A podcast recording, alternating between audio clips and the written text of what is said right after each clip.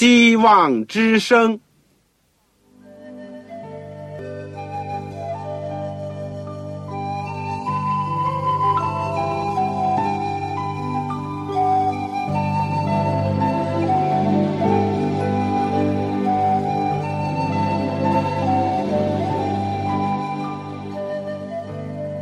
各位听众朋友，各位弟兄姐妹，欢迎您收听信徒培训这个节目。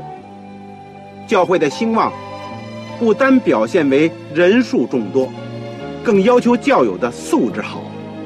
为了使教会真正达到人丁兴旺，有灵性健壮，希望之声特别为广大的信徒制作了信徒培训这个节目，满足主内同工同道的需要。信徒培训由黄牧师主讲，将有多种课程推出，欢迎弟兄姐妹们踊跃参加。下面我们就把节目时间交给黄牧师。各位亲爱的弟兄姐妹、组内的同工同道，你们好，我是旺草，欢迎你收听我们信徒培训的节目。我们这个阶段都是学习保罗的书信，学习完了加拉太书，我们现在正在学。罗马书上次讲到第九章，论以色列人和外邦人以及他们的关系，以及他们之间的关系和上帝对他们的旨意。而今天呢，我们会研究罗马书第十章，这是讲到基督的义和自己的义，也是我们罗马书讲座的。第十讲，第十讲。那么，这个我上次已经讲了，《罗马书》第九章到十一章呢，总的都是讲犹太人和外邦人的问题。第九章呢，着重讲上帝的主权、上帝的预定，以及人的自由意志和人的选择。这两者表面看起来有些时候似乎是有矛盾的，但事实上并没有矛盾，因为这种上帝的预定呢，是根据他的预知，如经上所记，上帝预先所知道的人，就预先定下效法他儿子的模样。如果明白了这点呢，我们就会知道这个教训是非常的宝贵，非但没有矛盾。而且是非常的和谐跟统一。今天呢，我们主要是学习第十章。我们用一个题目，就基督的义和自己的义。在我们学习之前，让我们一起祷告。亲爱的天父，我们谢谢你，你一路一路带领我们学完了加勒泰书，又在学习罗马书。我们读着读着，我们的心灵受了很大的感动，因为你的爱，因为基督的牺牲，因为圣灵愿意为我们的得救而在工作而效劳。我们也时常受到警惕，因为从以色列历史当中，我们也看到了我们自己人类的弱点、人性的败坏，以及人的怀疑、不幸的。结局，主啊，光照我们，恩待我们，使我们有一个谦卑、认罪悔改的心，有一个坚决相信你的心。主啊，用你的意来代替我们的方法，用你的恩抚平我们的软弱。谢谢你听我们的祷告，祝福我们的学习，帮助所有在收音机旁边的朋友。如果已经相信你呢，让我们更加相信你，而且要高举你、传扬你。没有相信你呢，但愿在今天就能够听见你的福音，听见你的呼召而归向你。垂听我们的祷告，奉主耶稣圣名，阿门。好，有圣经的请打开罗马书第十章。但如果你没有圣经的话呢？这是一个机会，请你赶快写信来给我。你说我需要一本圣经，来信呢，请寄香港邮政总局信箱三零零九号、三零零九号，或者是七六零零号、七六零零号。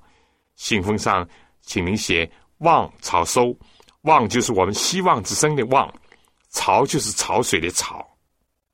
然而，写清楚你自己的姓名、回邮地址、邮编号码。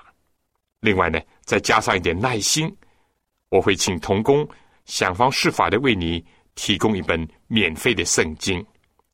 如果传真对你是方便的话，也不是破费太多的话，你可以用我们的传真服务。我们的号码是八五二八五二二四五七。六零一九二四五七六零一九，好了，我等着你来信。好，现在请打开罗马书第十章。我们今天呢，第一个段落是第一到十三节，这里面讲到基督的义和以色列人想立自己的义。第二个段落呢，是十四节到二十一节，讲到上帝给人机会。以及人对这机会所要担当的责任。好，我们先来看第十章第一节。保罗说：“弟兄们，我心里所愿的，向上帝所求的，是要以色列人得救。”这里一语道破了保罗的目的，无非是要人得救，尤其是要自己的同胞得救。正像在第九章开始的时候，他所讲的。我在基督里说真话，并不谎言。有我良心被圣灵感动，给我做见证。我是大有忧愁，心里时常伤痛。为我弟兄，我骨肉之亲，就是自己被咒诅与基督分离，我也愿意。虽然可以说第九章到十一章都是指出了以色列人的种种的失败、缺点、错误。但保罗所有的不是责备，不是愤怒，不是咒诅，而是眼泪，而是出于爱心的以及由衷的肺腑之言。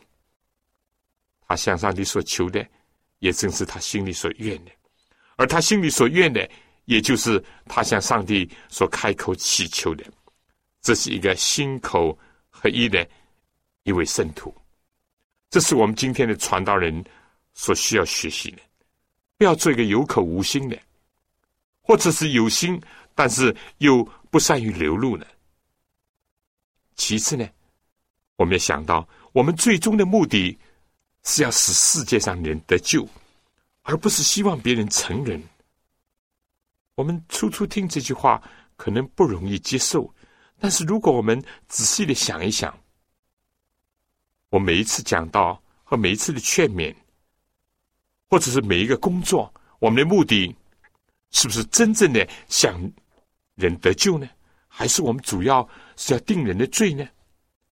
要为揭露而揭露，为批判而批判，甚至要显出自己是正确而别人是错误的呢？想想耶稣基督在责备法利赛人的时候，他的眼睛还是闪着泪光。一个传道人，他应当是一个有父母心肠的人。结果对自己犯过错误的儿女，也是存在着最大的忍耐，抱着最大的希望，哪怕是责备，还是出于爱，甚至责打，也是为了挽回。这一切呢，也更加启发我们：我们对弟兄姐妹、对信徒最大的愿望，应当是他们的得救的问题，而不是单单教会的名次上多了一个人，捐款多了一份。或者是希望我们的弟兄姐妹得到世界上的承认，不是的。最终的得救是传道人的一个使命，在没有达到这个目的之前，就不应当心安理得，不应当松懈，更加不应当疏忽甚至麻木。第二节，保罗说：“我可以证明，他们向上帝有热心，但不是按照真知识。”保罗在这里呢。其实也是故意的，在批判自己的过去。他过去为着自己的教门，他是多么的热心的逼迫教会啊，也是多么的激烈的反对耶稣啊，但他知道这不是按照真知识。圣经里面彼得讲，有了信心要加上德行，有了德行要加上知识。如果我们的信心和我们的行为不在知识，尤其在真知识、属灵的知识的轨道上，那么我们就会走偏，就会左右的冲撞，而使自己和别人都不能得到真正的益处。热心是好的，主教老底家教会要发热心，要悔改，因为老底家教会不仁不仁。热心是好的，因为这。世界，尤其世界的末了，不发的事真多，所以许多人的爱心才渐渐的冷淡了。热心是好的，因为世界的末了都是那些无亲情、专顾自己的。但是，热心必须要按照真知识。世界上有许多不按照真知识的热心，结果就造成了很多的悲剧。狂热是其中一种。另外呢，在旧约以赛亚书六十六章第五节，先知说：“你们的弟兄就是恨恶你们，因我名赶出你们的，曾说愿耶和华的荣耀。”耶稣在约翰福音十六章第二节也说：“凡杀你们的，就以为是侍奉上帝。”保罗说：“就热心而论，他一度是逼迫教会的。”还有一节呢，是在加勒泰书第四章十七节，保罗说：“那些人热心待你们，却不是好意，是要离间你们，叫你们热心待他们。”十八节保罗说：“在善事上常用热心待人，原是好的；在善事上用热心待人，这才是好的。”这里说。是向上帝有热心，连着向上帝有热心，要有真知识。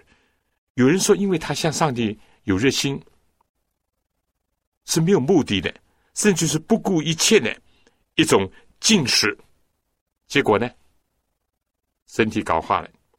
有人说，他以为向上帝有热心，就连自己的家里也不照顾，把钱都奉献了，也不供养自己的父母。这就是耶稣时代的法利赛人所做的，这又是一个例子。有人以为向上帝热心呢，就不顾一切的乱冲乱撞，影响了自己的安全，甚至危害了自己。没有真知识的热心，会把自己和别人都烧伤，或者是烫痛，甚至烧死。但是没有热心的知识呢，也会像。病夫那样叫人感到寒冷、淡漠。在这里，保罗很贴切的讲，讲什么呢？第三节说，什么叫没有真知识呢？因为不知道上帝的意，想要立自己的意，就不服上帝的意了。那么，什么是上帝的意呢？第四节说，律法的总结就是基督。使凡信他人都得着义。像这段用保罗自己的经历去注解呢，我想这是最好的。请你打开腓立比书第三章第三节，因为真受隔离的，乃是我们这以上帝的灵敬拜，在基督耶稣里夸口，不靠着肉体的。其实我也可以靠肉体。若是别人想他可以靠肉体，我更可以靠着了。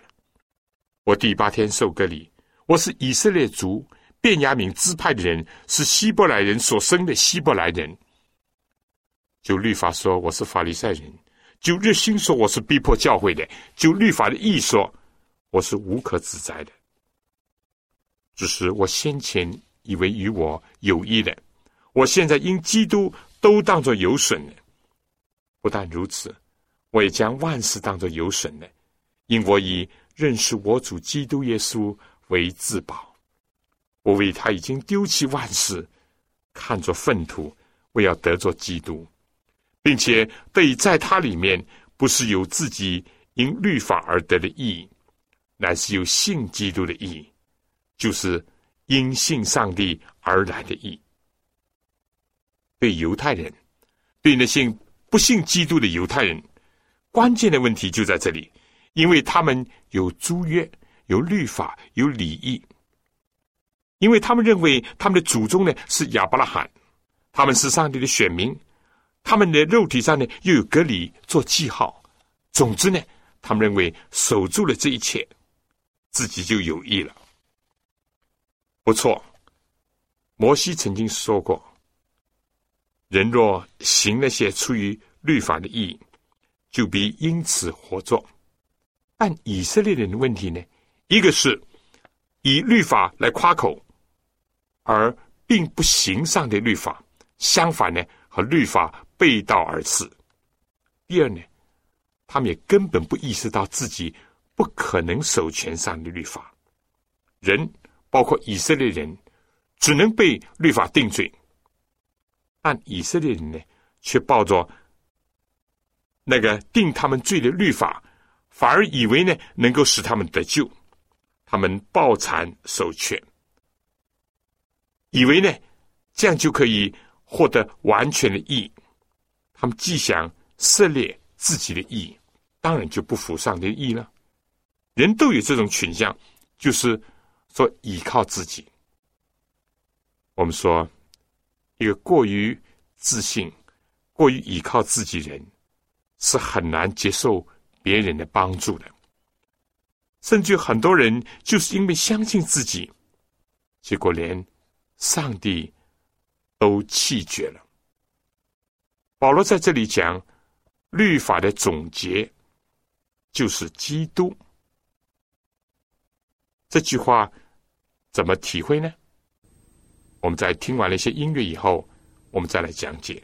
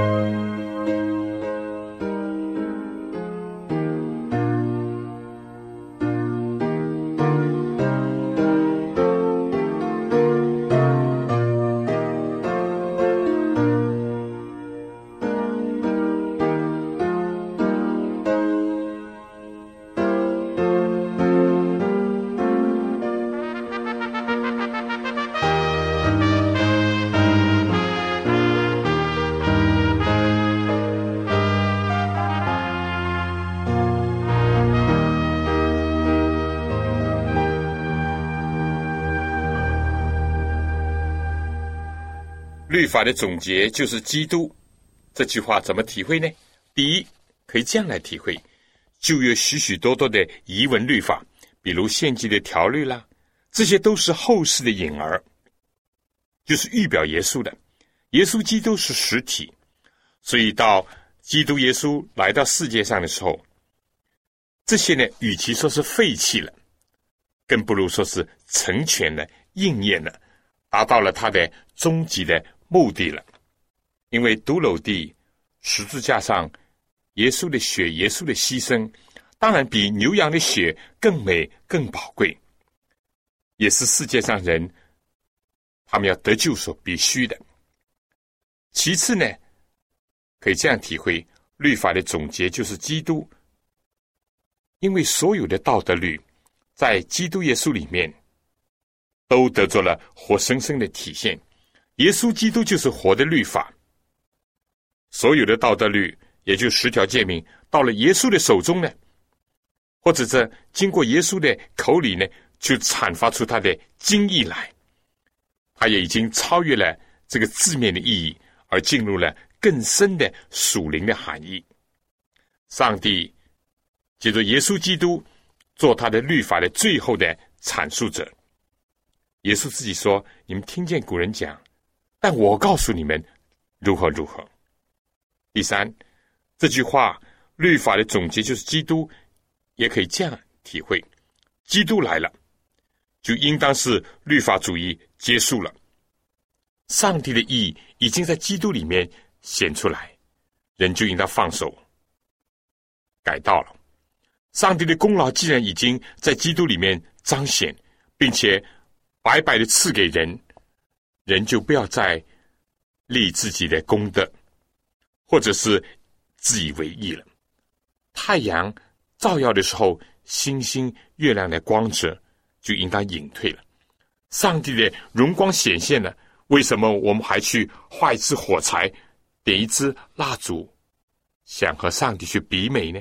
想和上帝夸耀呢？我们唯一的就是要接受他的光。以及反照他的光，因为耶稣说：“我是世界上的光。”耶稣又说：“你们是世界上的光。”我们接受他，反照他就行了。下面说：“是凡信他的都得着义，得着上帝的义的途径呢，只是相信而已，或者说信是一个根。”就说，信是第一步，这个第一步呢，会逐渐的带领你走向最后一步。信心应当是贯彻基督徒生命的始终，而这个信呢，又是基督所赐的，因为圣经讲，耶稣基督是我们信心的创始成终者。对一个信基督的人，他唯一夸口的，只能夸基督和他的。十字架，你说对吗？第五节，保罗引用了摩西的讲法，说到律法固然能够使完全遵行他的人得救，犹太人呢也想无微不至的去遵守它，无疑是把把精致的麦子营养都消失了，吃这些精致的食品呢，也使得一个又一个的重担。加在一个不能挑得起重担的肩上而已，没有比不认识自己的软弱更可怜以及更可悲的了。因为可怜和可悲还有更深的一层意思，就是说，当上帝愿意为我们成就这样事情的时候，我们却摆手拒绝，情愿依靠自己软弱的。血肉的宝贝。当上帝愿意把新的衣服赐给我们的时候，我们仍然在一针一针的缝，甚至刺痛的手还要继续不断的在补我们那件破烂不堪的旧衣服。你说多么可怜，多么可悲！第六到第八节，这里讲唯有出于信心的意义，如此说。你不要心里说，谁要升到天上去呢？就是要领下基督来；谁要下到阴间去呢？就是要领基督从死里上来。他到底怎么说的呢？他说：“这道离你不远，正在你口里，在你心里，就是我们所传信主之道，自己的意。比如说，自己信这个，信那个。”要想去换一个义，但信心的义呢，是上帝为我们在基督耶稣里成就的。耶稣基督道成肉身，耶稣是为我们而做的，耶稣从死里复活，也都是为了我们。道成肉身，就为我们彰显了上帝，表明了他愿意和我们同在。而且，正因为耶稣从天上降下来，就能够为我们死在十字架上。正因为耶稣基督从死里复活，我们就能够得以称义。问题的根本是我是不是信耶稣基督降世，就是为了拯救罪人。保罗说这话是可信的、可佩服的。他信了，他佩服这话，因为他感觉到自己是一个罪人。罪人还不够。他说：“罪人当中，我是一个罪亏，然而却蒙了主的恩典。可是许许多多的以色列人还不认识到这一点。根本的问题是说，我们是不是相信基督已经从死里复活了呢？他死是为我们，他复活也是为我们。如果我们相信基督是为活的主，得胜死亡的主。”而且十字架上的救赎已经得蒙天父的喜悦和接纳的话，那我们就再也不会自己徒劳无功的去撕裂自己的意了。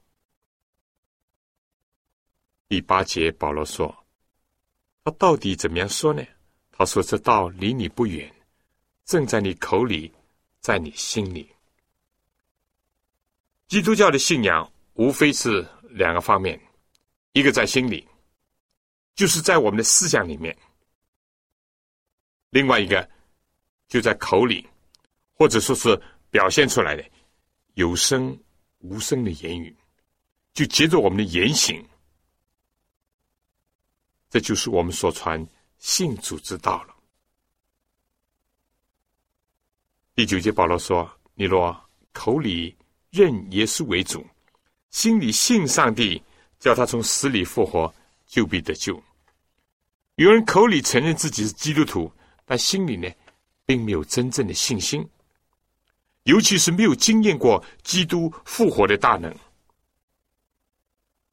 这种所谓的信仰，不能导致人得救。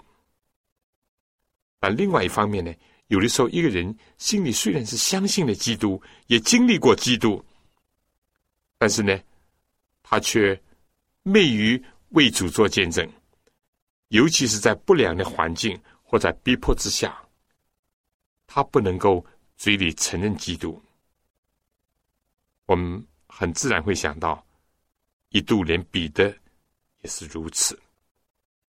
但十字架旁边那个悔改的强盗，却真是一个口里承认耶稣基督为主，心里。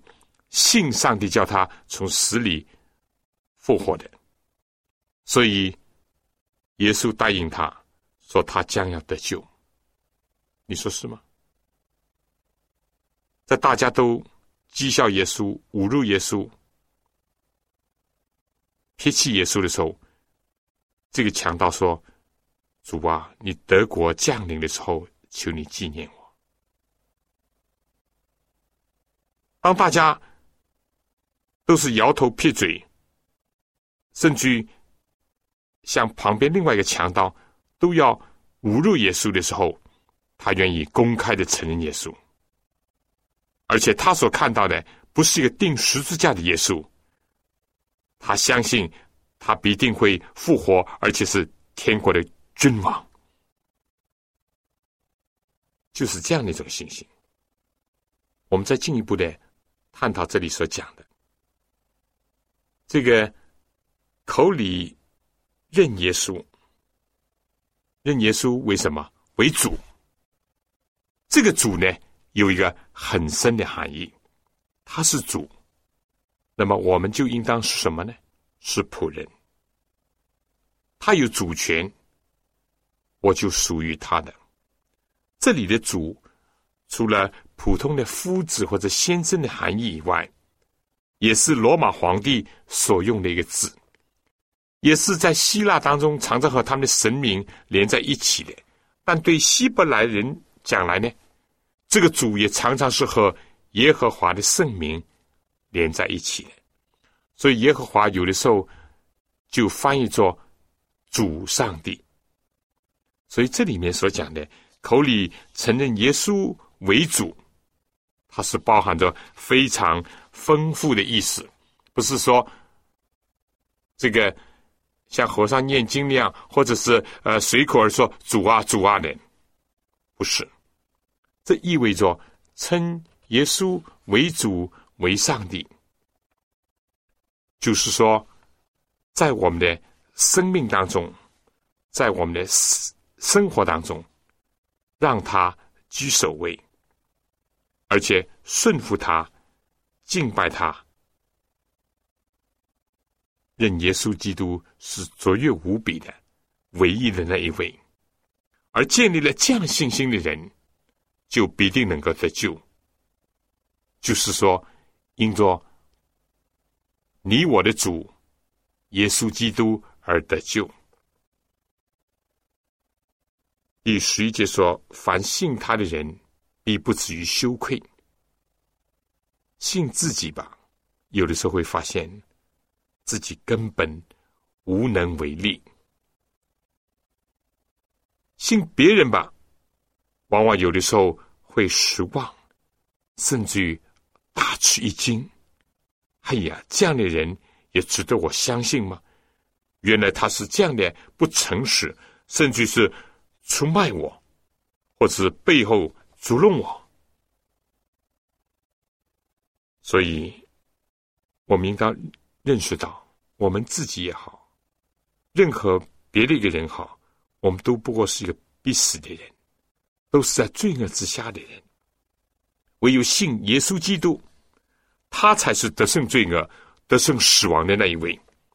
所以呢，我们信他呢，就必定不至于羞愧，因为众人同有一位主，他也厚待一切求告他的人。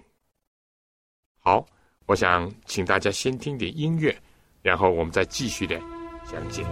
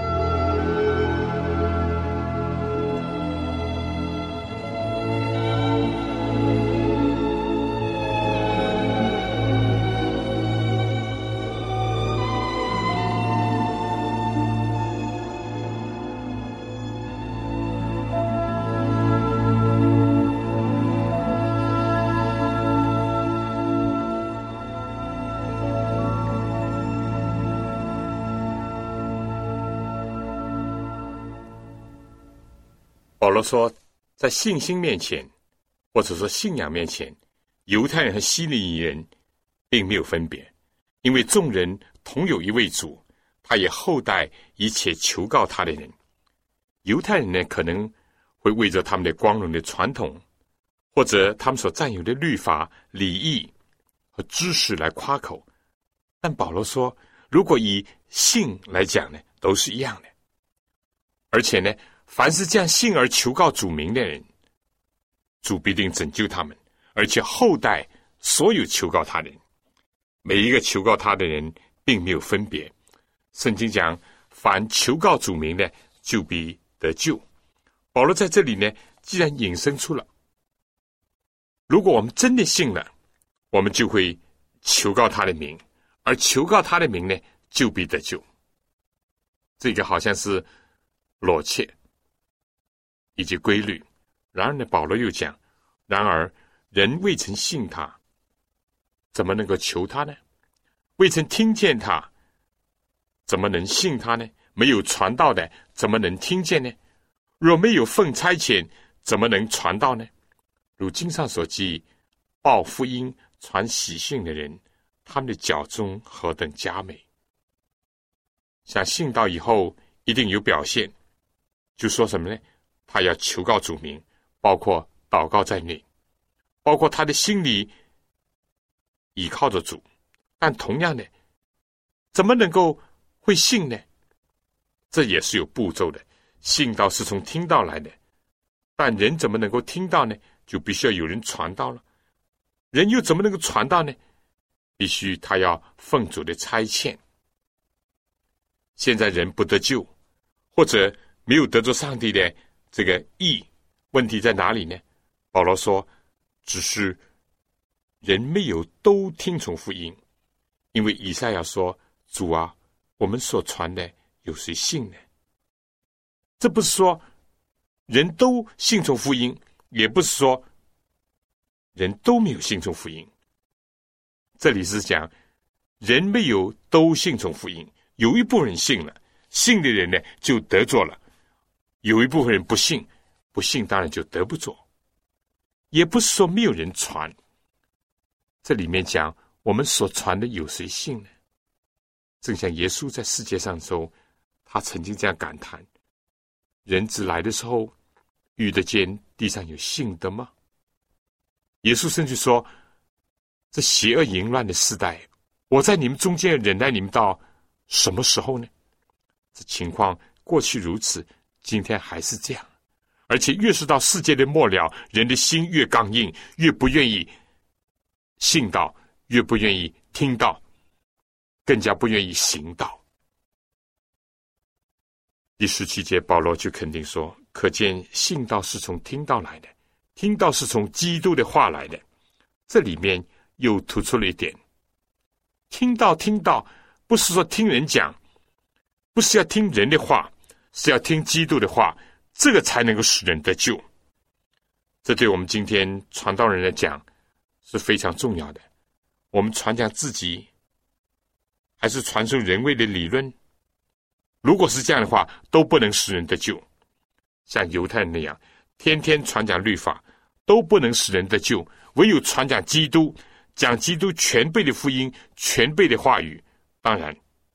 律法本身就包括在基督的话语里面，但律法本身不是基督全部的话。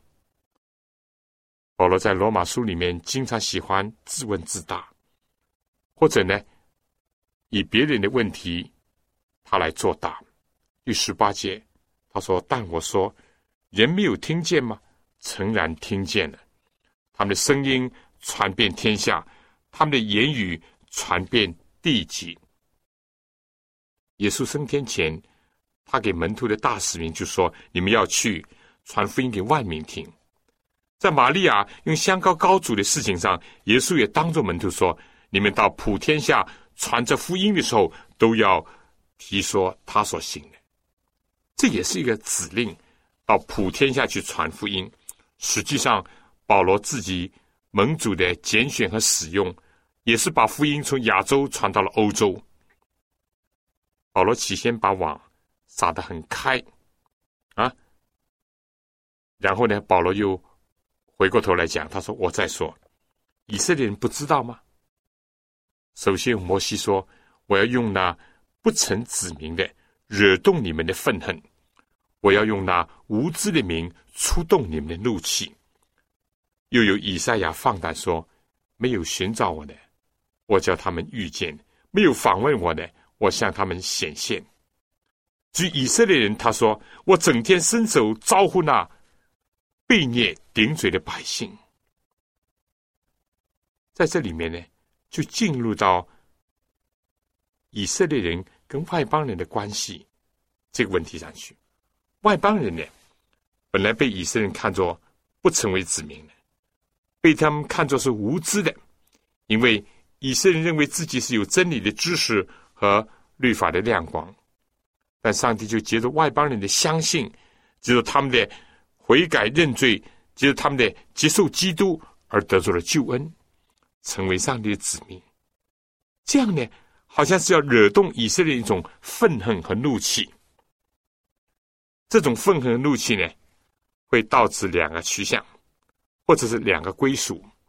一个呢，他们就自责、自恨、自怨、自诉，想到外邦人本来是无知的。他们怎么可以得着上帝的知识？而我们本来是有知识的，反而得不着。外邦人本来不成为上帝子民的，现在倒成为上帝的子民。我们本来是上帝的选民，如今为什么竟然到了这个地步呢？如果这样的愤恨、这样的自尊呢，就可以引导他们回归到上帝的面前。这正是上帝所期望的那一方面。嗯，当然，犹太人的愤恨和怒气也可以导致另外一个趋势，就是说，他们指着基督、指着上帝、指着基督的门徒，就是说，当基督和他门徒要把福音传给外邦人的时候，他们自己不接受，还要拦阻别人来接受；自己不信真道，还要逼迫信真道的人。他们的怒气，结果不是向着自己愤恨，也不是向着自己的背道，而是向着上帝，向着上帝的百姓。那么，这个结局就是很可悲了。在上帝的旨意里面，我们知道，上帝希望犹太人能够因着外邦人的悔改而悔改，因着外邦人得救而得救。可惜没有达成，至少是对多数犹太人。没有达到这一点。保罗又提出第二点，他说：“就在传福音给外邦人之前呢，犹太人当中得着了很多很多的机会。上帝甚至整天的向他们伸手招呼。上帝接着多少的先祖与先知，以及他的仆人，整天的向以色列人呼喊规劝他们。但是所得到的反应呢，是顶嘴。”和被虐，有的时候这种情况也出现在家庭当中，是不是啊？父母天天苦口婆心的劝自己儿女，但是说得到的回报呢是顶嘴和被虐，却不是听从父母的劝诫，更加不愿意回头。所以保罗说，以色列人并不是没有机会，他们无知不是没有机会所造成的。并没有机会得着知识的，上帝并不要求他们，而且这是可以原谅的。但对那些有了机会而故意不去抓住这个机会、不去求知、不去得到这真知识的人，那就另作别论了。对那些故意闭着眼睛不看真理人，那就更加危险。对一些以无知作为借口，甚至于掩饰自己的。那么，这个和说谎言的似乎还没有两样。在这里，保罗意思就说，上帝还有什么能够做的呢？他从古直到现在，从早到晚，都呼召以色列人能够归向他。当他们拒绝他们以后，上帝甚至于要用激将的方法，就是让外邦人得救。但今天。是不是有效果呢？我们说很可惜的，以色列人拒绝上帝以及他的救恩，结果呢，带来了国破人亡，这是一个结果。另外呢，作为上帝选民和选民国度的身份呢，也被上帝收回了，被上帝弃绝了。福音已经被传到外邦，但上帝呢，还有一手，就希望借着外邦人的悔改呢，激起以色列人奋发的认罪，使得在后的再一次的能够在前。这就是上帝的心愿，因为上帝要使万人得救。上帝固然愿意外邦人得救，也愿意犹太人得救，正像。上帝固然愿意犹太人得救，也愿意外邦人得救，因为上帝就是希望每一个人都幸福真道，每一个人都能够悔改，得着永生。在小结之前，请大家再听一些圣乐。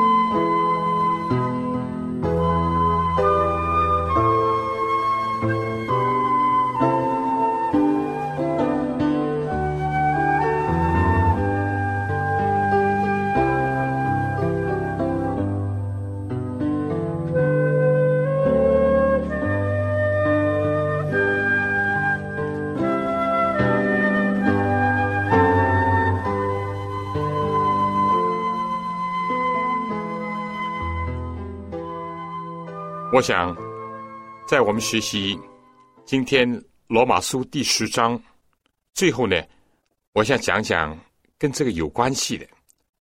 我们现在应该怎么样来看待以色列人、以色列国呢？有两个极端我们要避免。第一个就是有些人不顾这个事实，非但是圣经的记载，以及几千年来。犹太人拒绝耶稣基督，拒绝基督，但是有一些教会、有些人还是在传以色列。我指着肉体的犹太人，以色列人将来都要得救。不信基督怎么能得救呢？这是违背圣经的一个根本的原则。而且，我们从圣经里面，如果以后有机会再研究预言的话，但以理书的预言，那更加知道以色列人作为一个选民，作为一个选民的国度，由于不断的背弃上帝，由于辜负了上帝的恩典，他已经丧失了。作为民族、作为国家的一个特权，所以并没有所谓肉体的犹太人，今天的以色列人将来都要得救。直到今天，他们还是不相信耶稣基督，能得救吗？如果这样的话，那就是离开圣经太远了。这是一个极端，尤其是有些对预言的将来派的解释的教会呢。就把所有的眼光就停留在所谓今天的以色列上，这是一个危险的一个群像。那另外一个群像呢，就是说轻视以色列人，轻视犹太人，藐视他们，甚至于认为他们受苦啊，几千年来亡国受苦，被人杀害都是应当的，因为他们罪有应得。轻视他们，藐视他们。拒绝他们，不为他们的得救而祷告，而工作，甚至于赞同去迫害犹太人，那是另外一个群像，当然也是一个错误的群像。所以，我们说，今天按照圣经，按照保罗的观点，不认识犹太人、非犹太人，在当时就说不认识犹太人或者是希腊人，在今天讲。一样，都是要信耶稣基督，才能够进入神的国度，才能够跟基督发生关系，才能够成为上帝的儿女和后世，以及承受将来的产业。如果离开这一点，那么就走差了，打错了。但哪怕犹太人、古以色列人，很多的时候。很多的人都是背道，都是弃绝上帝，但上帝还是像传福音给任何人一样，希望有人能够为犹太人的得救而工作，为他们的悔改而祷告，也希望他们当中有些人能够归向基督，甚至能够兴起一些大有能力像保罗的使徒。配合着旧约和新约，能够高举耶稣基督是弥赛亚，是拯救人类的救主，是将要来临的荣耀的君王。所以在犹太人的问题上，我们要注意这两点。犹太人到今天跟所有其他国家人没有什么两样，可以得救，就是信耶稣基督，也同样会灭亡。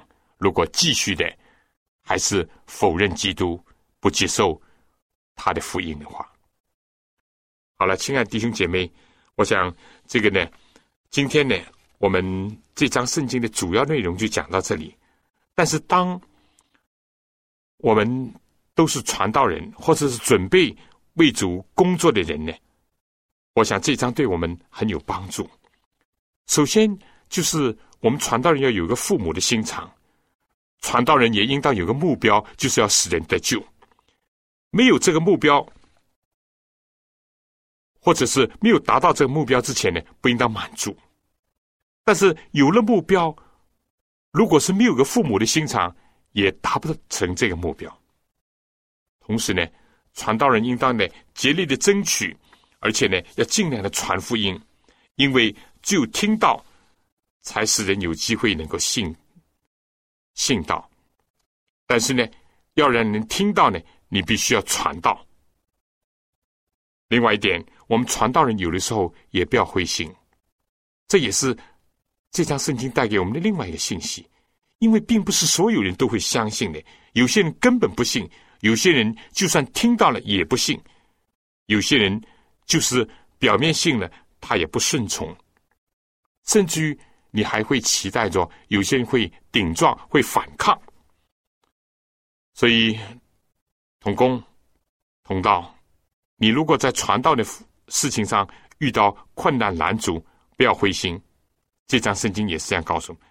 另外一点呢，就传道人应当想一切的方法，正像上帝运用所有一切的方法去拯救人，特别是呼召那些迷途的甚至被盗的人来悔改。今天对传道人讲来，非但在教会啊里面，教会外面要工作，就是对那些迷路的羊、已经离弃主的、冷淡的。甚至就像犹太那样的人，也应当为他们的心灵居牢。我想最后再提一点，就说传道的中心一定要传基督，因为唯有基督的话呢，才能够折服人心；唯有基督的意呢，才能够使人得救。离开了基督，什么都没有。好了，我想我们今天呢就讲到这儿。愿上帝帮助我们，能够做一个无愧的工人。下一次呢，我们要继续学习罗马书第十一章，请大家先能够预先把这张圣经多读两遍。同时呢，我希望大家来信，一个把你们的心得体会也跟我分享一下，我们这样呢可以彼此学习、彼此交流。第二呢，就是说，如果在讲解当中或者在读经当中，尤其是我们所研究的罗马书当中，还有什么不明白的？也请你告诉我，我们继续再来学习，或者我进一步的为你提供一些什么资料。同时呢，如果你需要圣经，或者是有一本小册子，我是专门为听众朋友所写的，特别是为初信的或者是慕道友所写的《主耶稣与你》，有十篇短短的文章，讲到主耶稣跟我们的关系，以及我们应当怎么样响应主耶稣。如果你要圣经和这本小册子的话，请你赶快来信告诉我。来信请寄香港邮政总局信箱三零零九号、三零零九号，或者是七六零零号。写望草收，望就是希望之声的望，潮水的潮。当然，不要忘记你自己的姓名、回邮地址、邮编号码，要写得清楚一点。如果你有传真机的，可以用我们的传真服务。我们的号码是八五二二四五七六零一九。我再讲一次，八五二二四五七六零一九。好了，今天的时间就到这儿，下次再见，愿主赐福给你。